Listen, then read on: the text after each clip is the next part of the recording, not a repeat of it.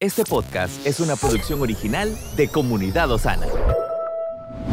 Nuestra guía, dirección y seguridad se encuentran en hacer su voluntad. Por eso nos entrenamos en adoración, intercesión y la palabra profética más segura. Bienvenidos al mensaje de hoy. Quiero que abramos nuestra Biblia en Lucas capítulo 14 y voy a tratar de condensar algo que quisiera abarcarlo todo, porque este capítulo 14, lo que vamos a leer del 25 en adelante, viene a ser como una secuencia de enseñanzas que Jesús viene dando. Y hay unas enseñanzas que si no sabemos qué es lo que viene construyendo, le perdemos la riqueza de lo que el Señor nos está hablando. Y aquí en Lucas capítulo 14, el verso 25, dice que grandes multitudes iban con él y volviéndose les dijo, si alguno viene a mí y no aborrece, entonces aquí es una palabra que nosotros necesitamos comenzar a resaltar y anotar, porque a esas multitudes que el Señor lo vienen siguiendo, Él se detiene en un momento y les dice, si ustedes no aborrecen a su papá, si ustedes no aborrecen a su mamá, a su mujer, a sus hijos, a su hermano, a su hermana y aún su propia vida, no pueden ser mis discípulos. No pueden ser mis discípulos. Y el que no lleva su cruz, y ahora no habla de aborrecer a algunas personas, y ya en unos momentos vamos a explicar qué significa esa palabra aborrecer, porque sé que golpea. Pero dice, y el que no lleva, ahora está hablando de que un individuo, lo primero que dice, ustedes tienen que aprender a aborrecer las relaciones, porque está hablando de diferentes tipos de relaciones. Pero ahora dice, tienen también que aprender a llevar su cruz y venir en pos de mí. Si no pueden tomar su cruz, entonces vuelve a decir, no pueden ser mis discípulos. Y en esta historia que estamos leyendo, en tres ocasiones Jesús dice, no pueden ser mis discípulos. No es que Él no quiera, es que nosotros vamos a tener que tomar una decisión. En realidad, la decisión no es de Él. Todo esto que Jesús está enseñando aquí no tiene como objetivo desanimar a las personas, sino más bien ponerles en claro lo que se requiere. Y entonces dice, si no llevan su cruz y vienen en pos de mí, no pueden ser mis discípulos. ¿Por qué no pueden ser mis discípulos? Porque ¿quién de vosotros, queriendo edificar una torre, no se sienta primero y calcula los gastos a ver si tiene lo que necesitaba para acabarla? No sea que después que haya puesto el cimiento y no pueda acabarla, todos los que lo vean comiencen a hacer burla de él, diciendo, este hombre comenzó a edificar y no pudo acabar. Y vuelve a ilustrar una historia diferente de un rey que dice, o qué rey al marchar a la guerra contra otro rey no se sienta primero y considera, le envía una embajada y le pide condiciones de paz. Así pues, cualquiera de vosotros que no renuncia a todo lo que posee, no puede ser mi discípulo. Hoy quisiera que nos centremos en esto, en el hecho de que nosotros podamos decidir si vamos a ser discípulos o no de Jesús. Y déjenme decirle algo, porque cuando estaba estudiando esto, me doy cuenta que esto es un asunto que tiene que estar en constante revisión. Esto no es algo que yo decidí cuando me convertí hace 18 años y ya lo logré, ya lo alcancé, ya lo manejo, ya lo domino. En realidad, de lo que vamos a hablar hoy es algo que tiene que estar continuamente no solamente teniendo el entendimiento de que ese es el estilo de vida que se requiere de nosotros, sino que requiere que continuamente estemos revisando si en realidad nosotros estamos viviendo como un discípulo. Requiere que en algún momento de nuestra vida hagamos un alto y comencemos a evaluar si nosotros estamos comportándonos como un discípulo. Cuando comienza Lucas en el capítulo 14 a narrar esta historia, comienza a hablar de que en el día de reposo a Jesús se le invita a una cena para comer. Y cuando él está comiendo se encuentra en esa cena un hombre hidrópico. Y esto tiene que ver con una enfermedad donde se retienen líquidos. Pero llama la atención que dice que cuando lo invitaron a esta cena, que era la casa de un fariseo, estos le acechaban. Entonces yo trato de imaginarme toda esta historia desde lo que estoy mencionando desde el capítulo 14 hasta lo que acabo de leer acerca de qué se requiere para ser discípulo. Y todo comienza, pareciera ser, con Jesús entrando a una casa de alguien que es fariseo y que dice la escritura que es un gobernante, lo que significa que representa a alguien que tiene un grado de influencia. Y Jesús es invitado a esa cena, pero resulta ser que en esa cena, aquí Lucas nos narra y nos dice de que estos le acechaban. Entonces Jesús está en una posición, en una cena, donde lo invita, pero pareciera que la invitación es más bien una provocación hacia él para ver si logran encontrarlo en una falta. Y desde ahí se puede especular ¿Qué estaba haciendo este hombre? Fue puesto ahí, este hombre que estaba enfermo fue puesto ahí para que se viera, porque Jesús venía en unos capítulos anteriores de sanar a un hombre en el Shabbat y lo habían cuestionado. Y Jesús, que conoce el corazón de la gente, pareciera ser que se les adelanta y les pregunta en medio de no sé cómo es en sí la casa. Entonces me imagino a Jesús sintiéndose incómodo, pero la postura de Jesús también me impresiona porque él viene y él irrumpe y dice, bueno, es posible que ustedes me estén acechando, pero yo les voy a hacer una pregunta. ¿Es lícito sanar en el día de reposo? Y todos los que estaban ahí se quedan callados porque muchos de ellos sabían lo que había pasado y posiblemente ya estaban tal vez dudando o estaban esperando que Jesús dijese algo, pero ellos deciden simplemente no opinar y entonces dice que cuando ellos se quedan callados, Jesús se dirige, ya no me quieren responder si es lícito sanar, pues les voy a preguntar ahora, ¿quién de vosotros, si su asno o su buey cae en algún pozo, no lo sacará inmediatamente, aunque sea día de reposo? Y dice, y no le podían replicar estas cosas. Y pareciera que no es suficiente para Jesús porque después en el verso 7 dice, y observando, siempre en la misma cena, y observando, dice, cómo escogían los primeros asientos a la mesa. Refirió a los convidados una parábola diciéndole, cuando fueren convidados por alguno a bodas, no te sientes en el primer lugar, no sea que otro más distinguido que tú esté convidado por él. Y viniendo el que te convidó a ti y a él te diga, da lugar a este y entonces comiences con vergüenza a ocupar el último lugar. Mas cuando fueres convidado, ve y siéntate en el último lugar para que cuando venga el que te convidó te diga, amigo, sube más arriba, entonces tendrás gloria delante de los hombres que se sientan contigo a la mesa. Porque cualquiera que se enaltece será humillado y el que se humilla será enaltecido.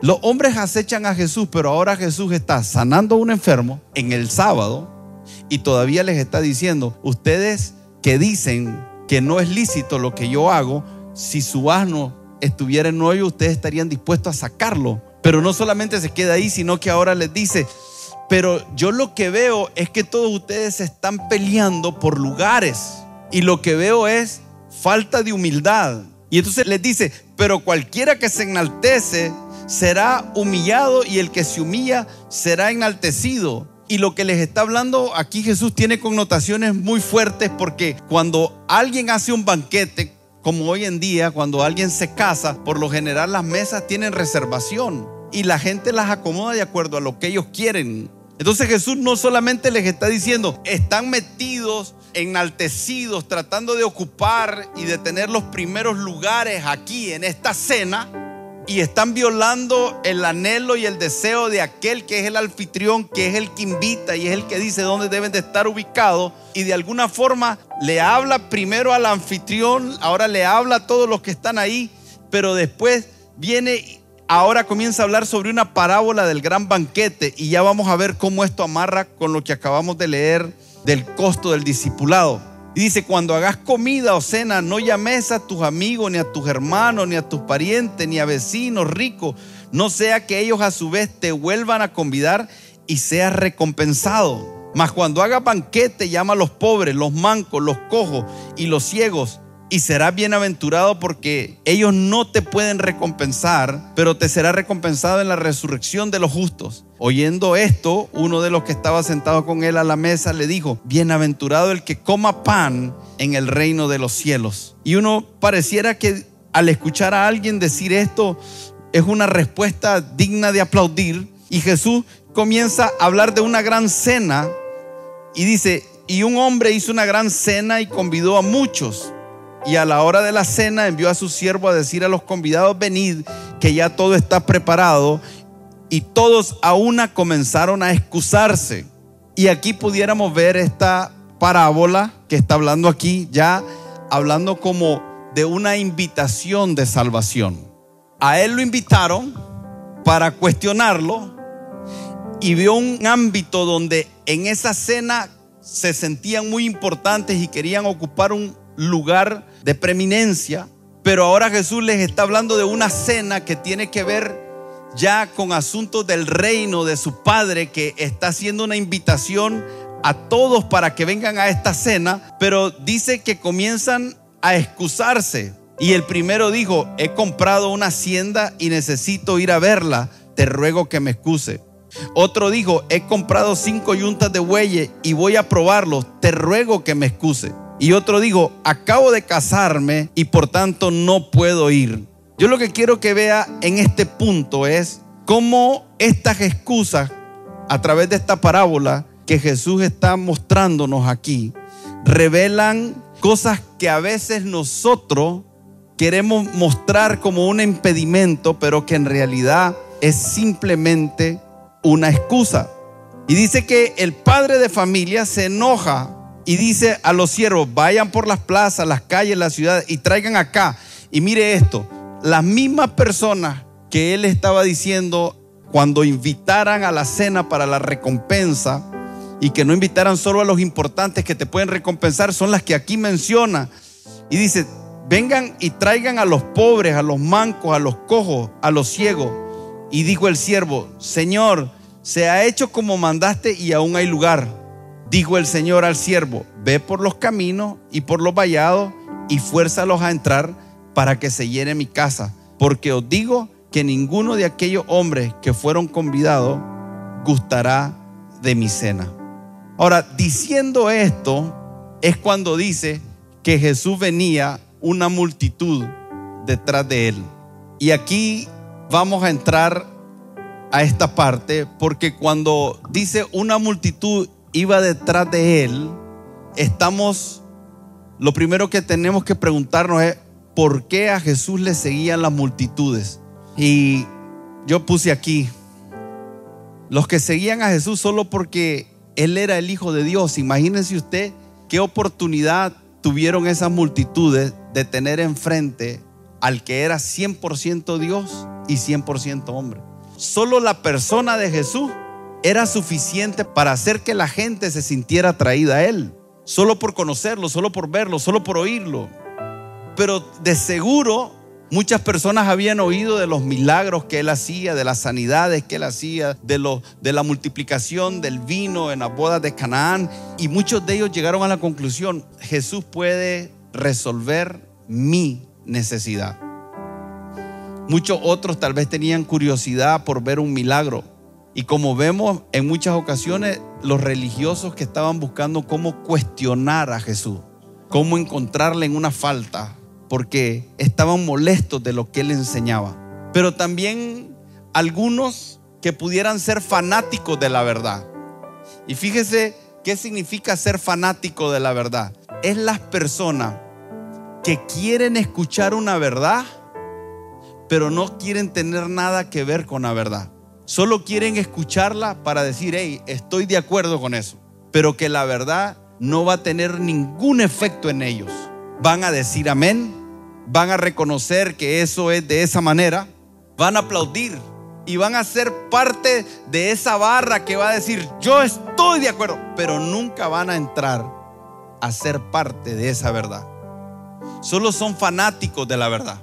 Los amantes de la verdad aman la verdad, pero también había dentro de esa multitud algunos que querían participar de la verdad. Y fíjese que hasta el día de hoy creo que podemos encontrar estas categorías dentro de aquellos que de alguna forma podemos ser parte de esa multitud que hoy en día está siguiendo a Jesús. Y hay personas que en algún momento seguimos a Jesús porque tenemos una necesidad. Y creo que todos nos hemos encontrado ahí. Yo me congregaba en esta iglesia en mis primeros años de convertido siendo un miembro y yo venía a esta iglesia con un entendimiento. Este era mi entendimiento. Tengo una necesidad y quiero que el Señor me la supla. Esa era la motivación número uno por la que yo venía a la iglesia. Y no creo que haya sido mala, pero sí sería triste que después de 18 años todavía yo siga viendo mi vida y mi caminar con el Señor de esa manera. Y que por eso es tan importante que entendamos que la meta del Señor es que podamos convertirnos en discípulos. Muchas veces estamos escuchando un mensaje y lo que escuchamos nos parece, lo abrazamos, pero nos volvimos solo como ese fanático que va con un equipo, pero que nunca entra al terreno de juego, nunca participa. Y eso es peligroso. Pero están aquellos que aman la verdad, pero quieren participar de la verdad. Y ese era el deseo de Jesús. Por eso es que cuando Jesús viene con toda esa multitud detrás de él, y yo no sé qué tan cansado estaba, porque tenía que haber estado lidiando con los fariseos que estaban solo acechándolo para cuestionarlo, y después con esa gente que estaba tratando de enaltecerse y alcanzar cosas vanas para ellos. Y después viene y da esa parábola de la gran cena donde en realidad lo que les está diciendo, hay una invitación para todos. Y por eso es que enfatiza que cuando los que los invitó primero no recibieron y asistieron a la invitación, dice que el padre de familia se enojó, digo, vayan y busquen a los cojos, busquen a los pobres, vayan por los valles y fuércenlos a entrar. Y ahí Jesús abre, abre una puerta para decir, todos pueden venir, porque mi Padre quiere que la casa se llene, que todos puedan habitar en esas moradas celestiales. Y ese es el deseo de Dios, que nadie se pierda que todos vengan al arrepentimiento. Pero tenemos que comenzar a ver mucho más allá de ahí. Por eso es que es lindo escuchar todo el consejo de la palabra del Señor, todo el mensaje. No lo podemos cortar. Cuando cortamos el mensaje, limitamos no solamente el mensaje, sino lo que puede producir en nosotros. Entonces Dios quiere, ama las multitudes, pero eh, la intención de Él nunca fue tener multitudes. Y de alguna forma, hoy en la iglesia, hace unos años atrás, se volvió como que el éxito de una iglesia era cuántos miembros tenía, cuán grande era, cuántas iglesias plantaba. Y Jesús se detiene ante la multitud como se detendría tal vez ante una iglesia grande o ante una iglesia que ha plantado mucho, iglesia, y les hablaría como habla aquí. Porque la meta de Jesús siempre fue que nos convirtiéramos en discípulos. Entonces la salvación es gratuita. La salvación no nos va a costar nada. Cristo pagó el precio en la cruz. Pero el ser discípulo nos va a costar todo. El ser discípulo tiene un precio. Y el deseo de Jesús no era que la multitud se alejara.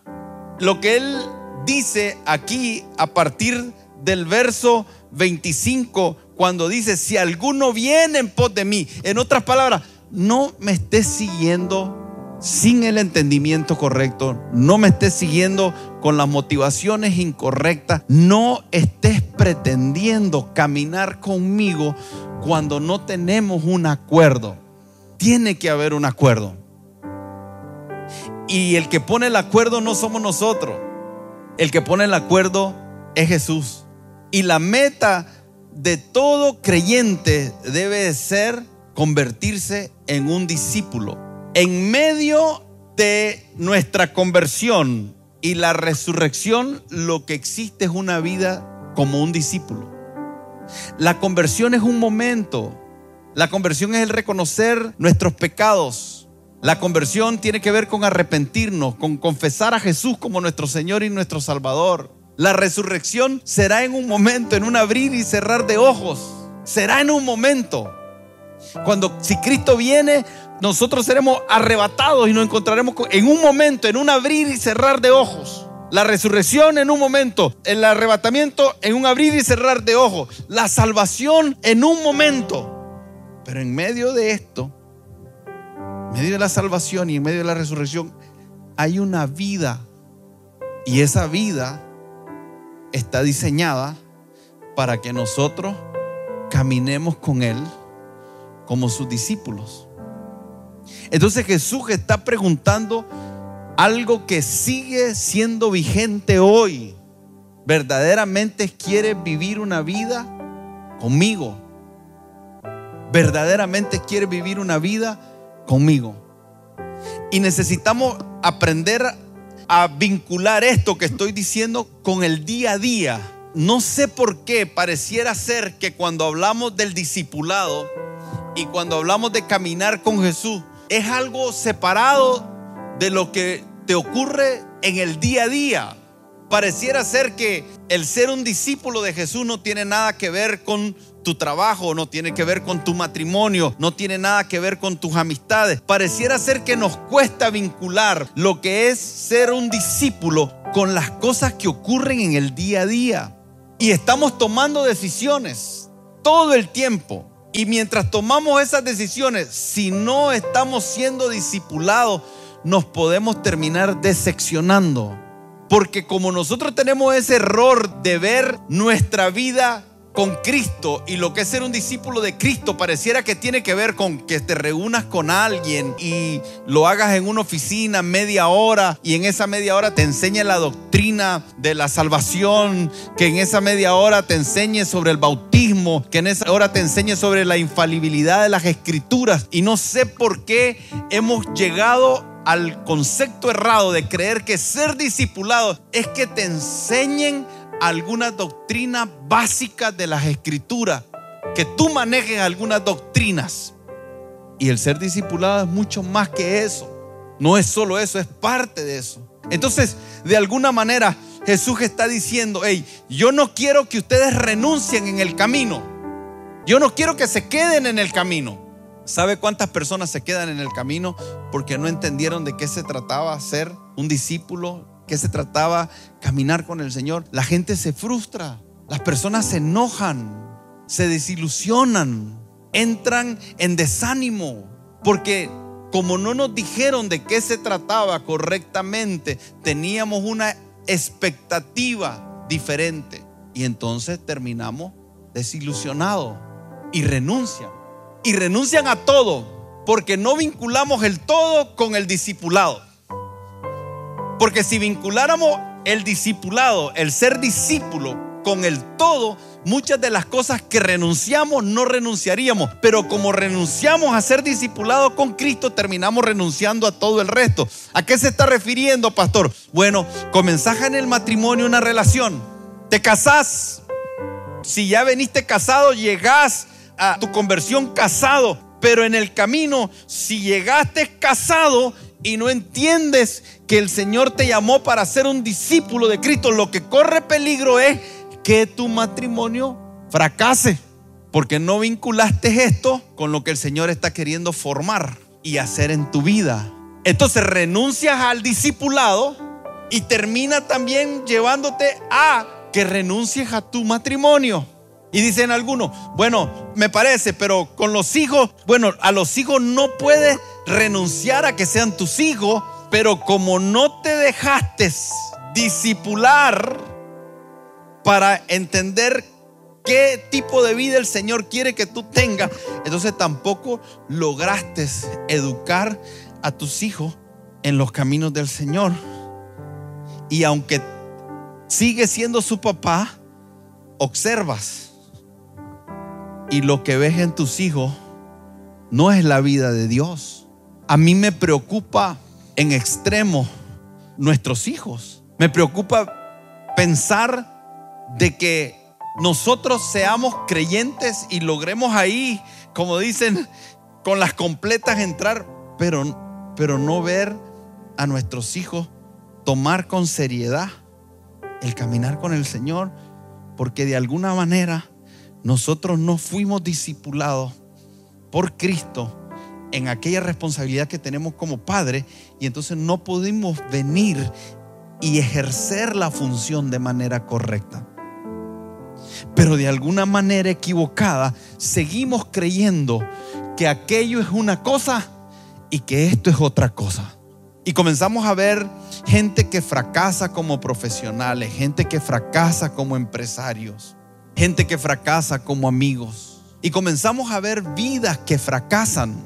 Algunos en todas las áreas, algunos en algunas áreas, pero siempre el Señor lo que quiso fue que nosotros fuésemos formados, que fuésemos formados y que pudiéramos nosotros no solamente ser un cristiano, sino ser un discípulo. Y abandonamos sueños y abandonamos anhelos y abandonamos ministerios.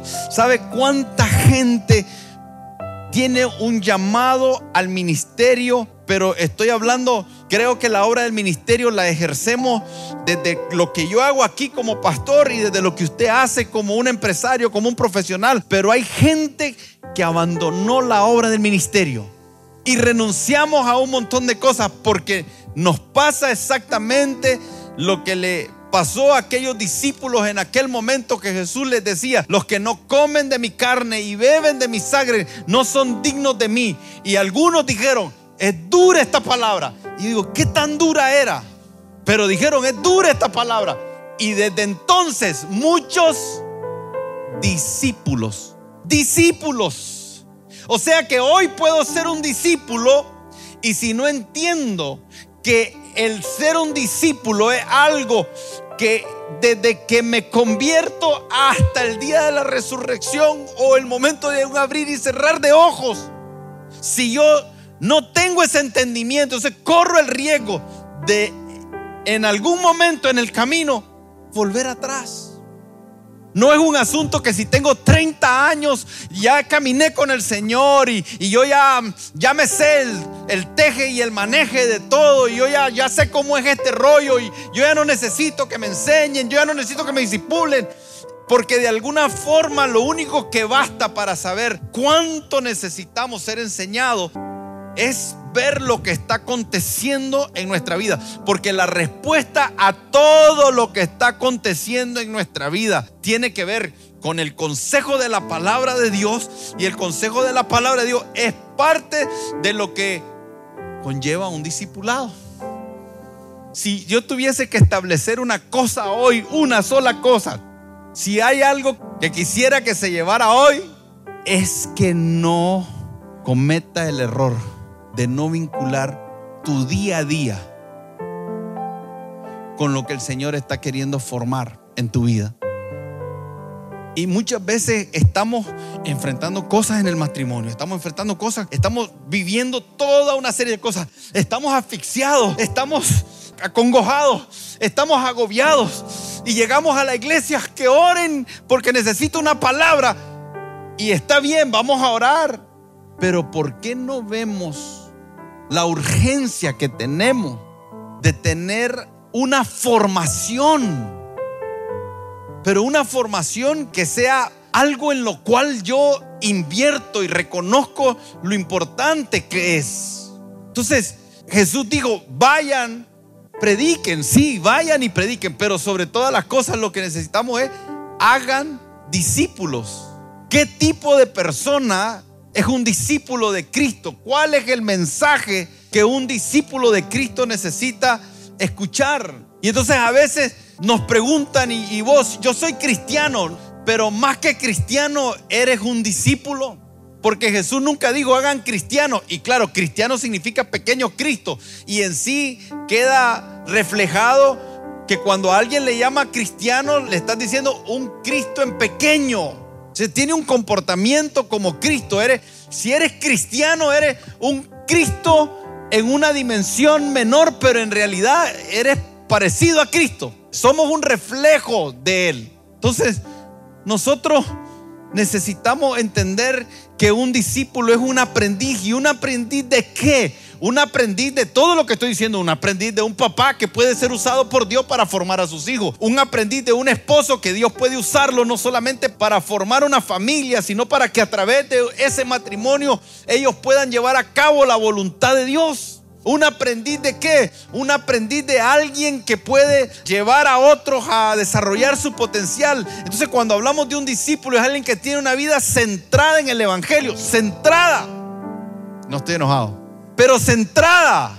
Centrada significa que todo, todo gira en torno al Evangelio. Si definimos la palabra discípulo, discípulo es aquel que todo, pero todo, todo, todo, todo gira en torno al Evangelio.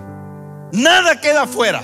Y por eso es que cuando vemos esta historia de lo que cuesta seguir, ser un discípulo de Jesús, hace referencia a esto. Un discípulo es alguien que tiene una vida rendida y entregada al Evangelio.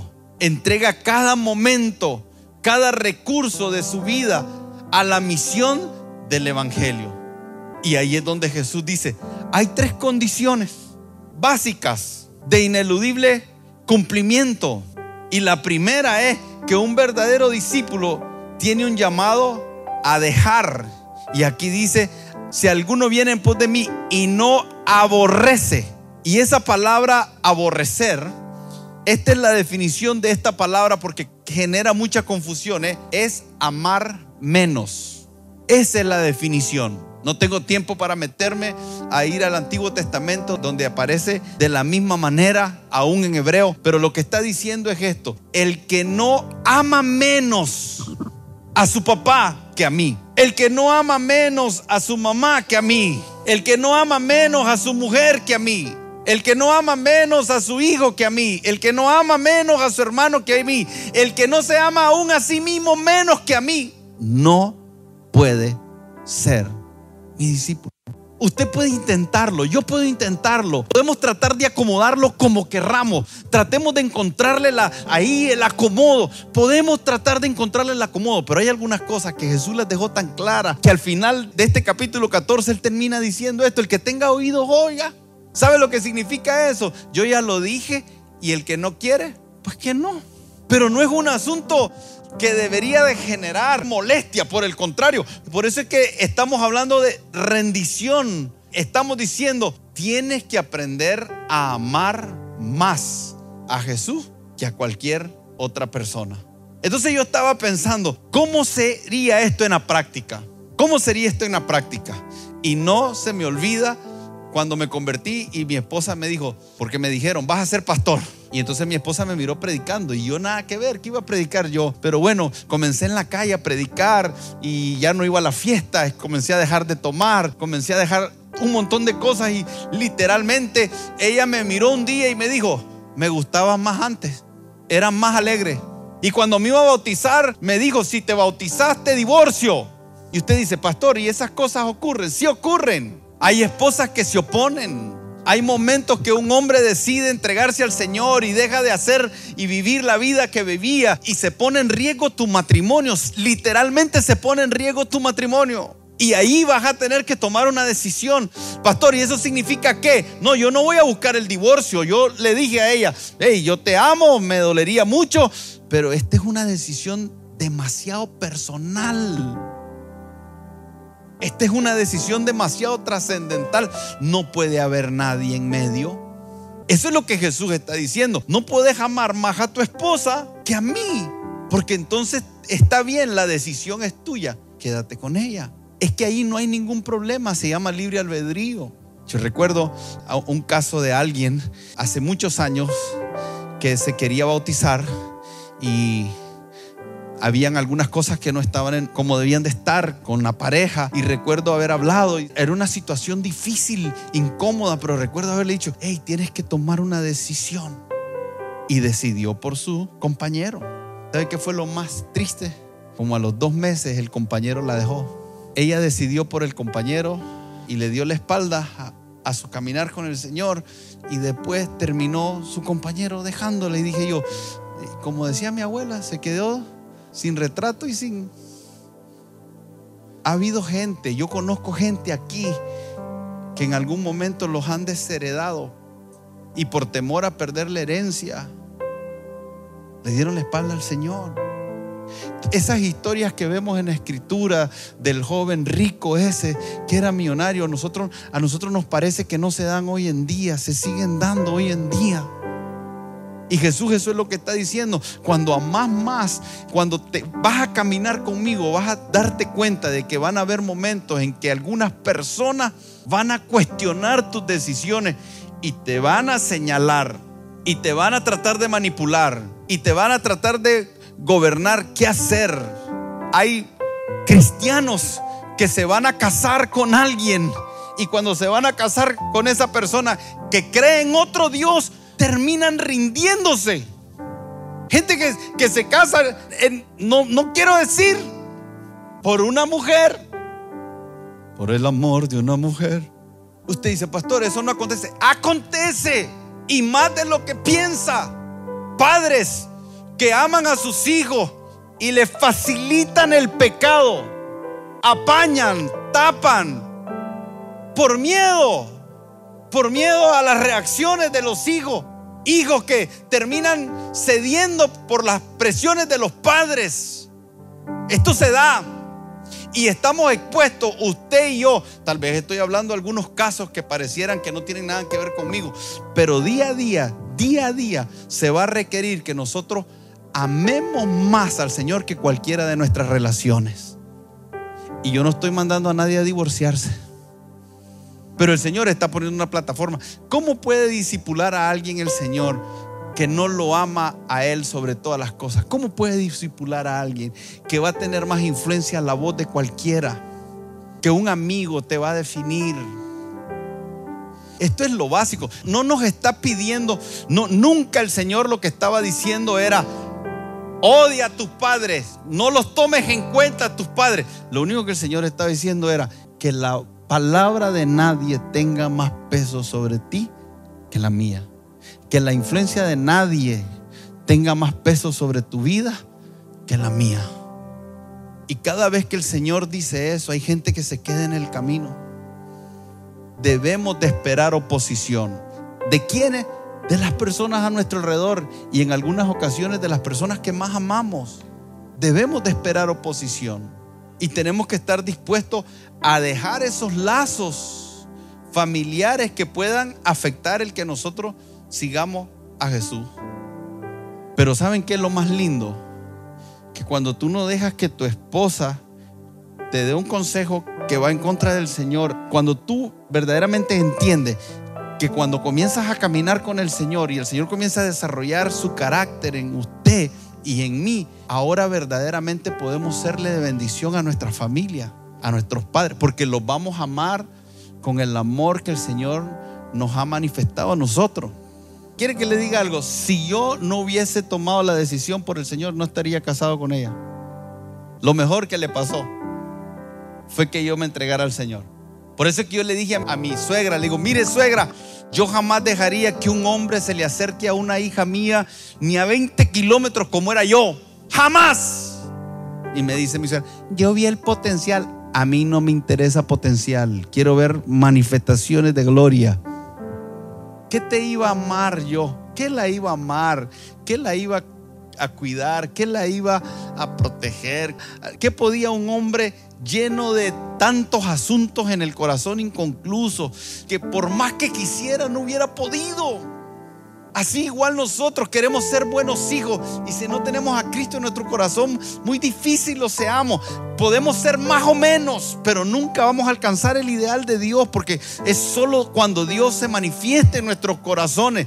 La mejor bendición que nosotros podemos ser para nuestros padres es dejar que el Señor forme lo que quiere formar en nosotros y ellos van a recibir la recompensa. Entonces no es abandonarlos y tirarlos, solo decirle, hey, déjame que el Señor me está procesando y esta es una decisión personal, es mía. Quisiera que lo entendieras. Y voy a hacer todo lo posible para que lo entendas. Pero si no lo entendés, de todas maneras no voy a cambiar. Voy a hacer lo que creo que el Señor me está llamando a hacer. Esto en la parte relacional. Pero también dice, un verdadero discípulo tiene un llamado a que tome su cruz. La cruz en la vida de los cristianos es inseparable y esa cruz lo que significa es simplemente negarnos a nosotros mismos.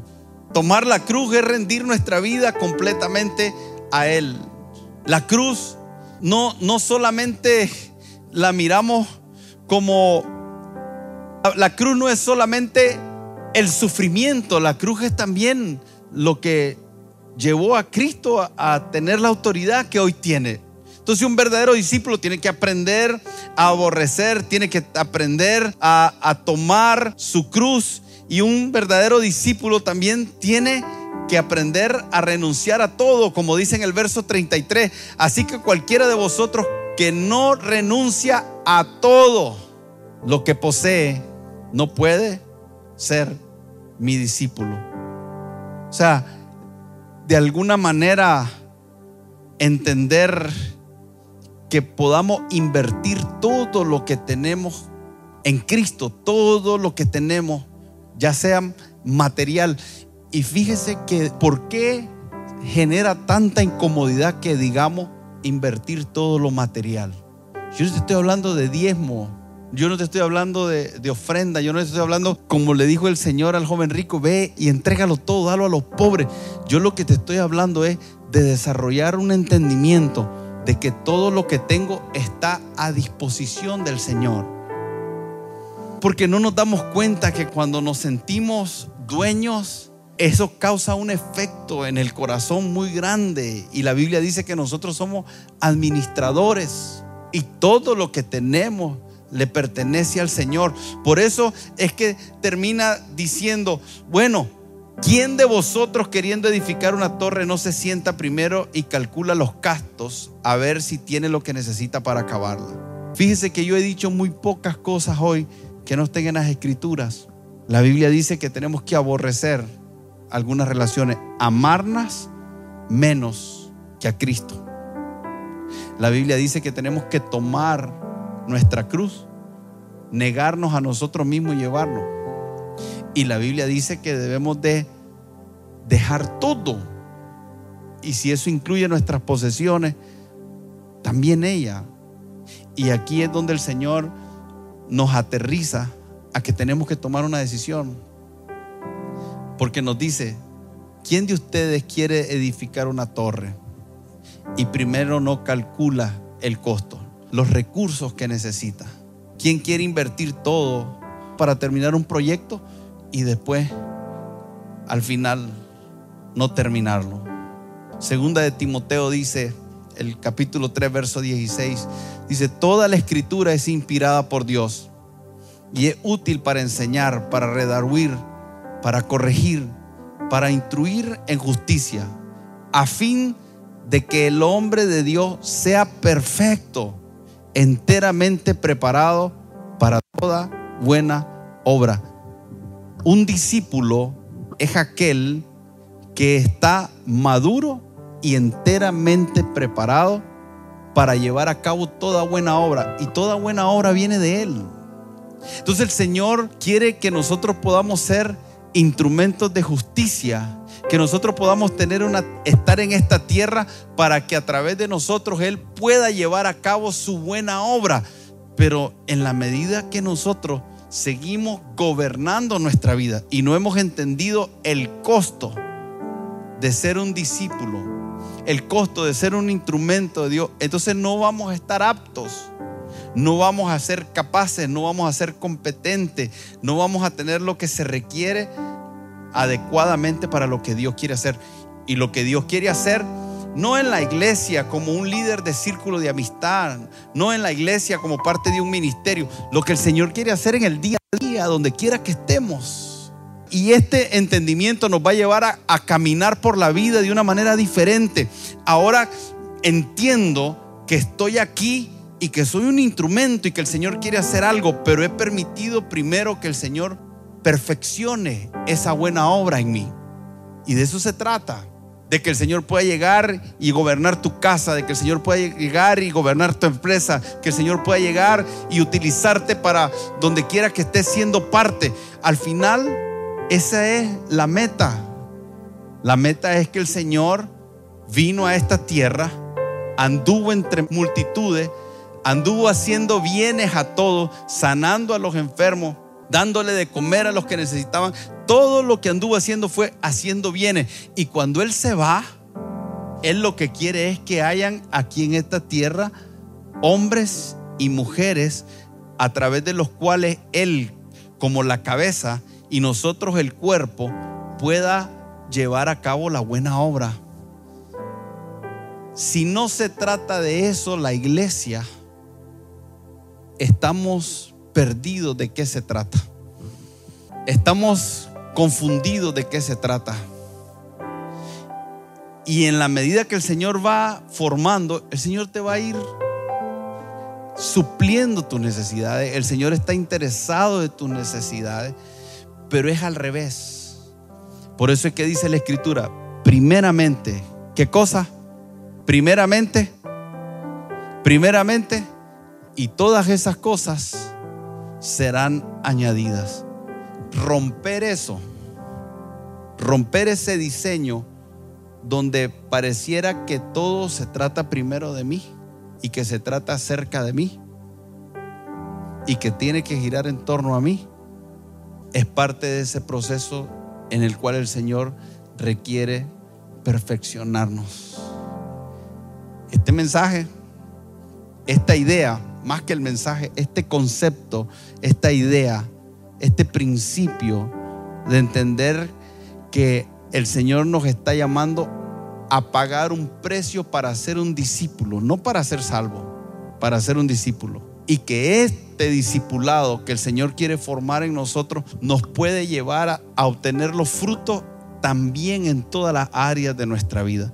¿Sabe quiénes son los matrimonios más estables? Los que tienen más un espíritu enseñable.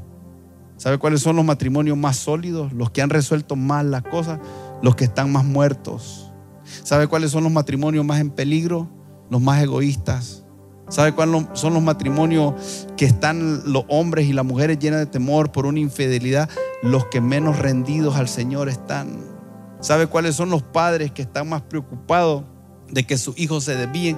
Los hijos que menos se han rendido al Señor los hijos que están más desconectados de la vida de Dios. Esos son los padres que están más preocupados.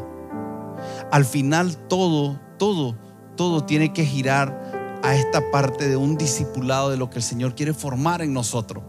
Ahí está la respuesta. ¿Saben quiénes son las personas que tienen problemas financieros y no los han logrado resolver?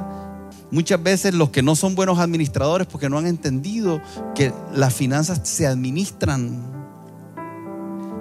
y, requerimos tener disciplina para administrar nuestras finanzas, para administrar nuestros hábitos, para administrar nuestra alimentación, para administrar lo que nuestro dormir y nuestro levantarnos, para administrar todo se administra y para la buena administración se requiere disciplina. Y sabe que la palabra disciplina es la palabra que también como raíz significa discípulo.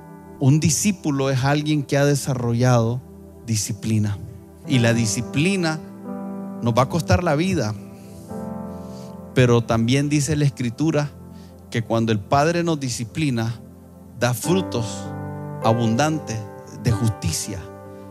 Tu casa y tu futuro de tu casa y de todas las personas a tu alrededor depende mucho de la capacidad que tú permitas que el Señor pueda entrar en tu vida y disipular aquellas cosas que requieren ser discipuladas. Pero vas a tener que rendirte. El Señor no te va a obligar. Él va a permitir el quebranto. Y por eso algunos de nosotros, y entre esos yo, hemos tenido que pasar por el quebrantamiento. Porque el quebrantamiento es el último recurso de formación para nuestra vida. Cuando estamos siendo quebrantados por las diferentes situaciones a nuestro alrededor, es solo una evidencia que nos abrazamos a aquello que nosotros creíamos que era la forma. Y la Biblia dice que el orgulloso se cree sabio en su propia opinión. El que no, el que cree que todo lo sabe, no puede aprender nada. Pero el que sabe que no sabe, entonces su corazón está más abierto. Estamos en tu plataforma favorita. Recuerda que puedes escucharnos en Spotify, Apple Podcast, Amazon Music y Google Podcast. Compártelo y sé de bendición a los demás.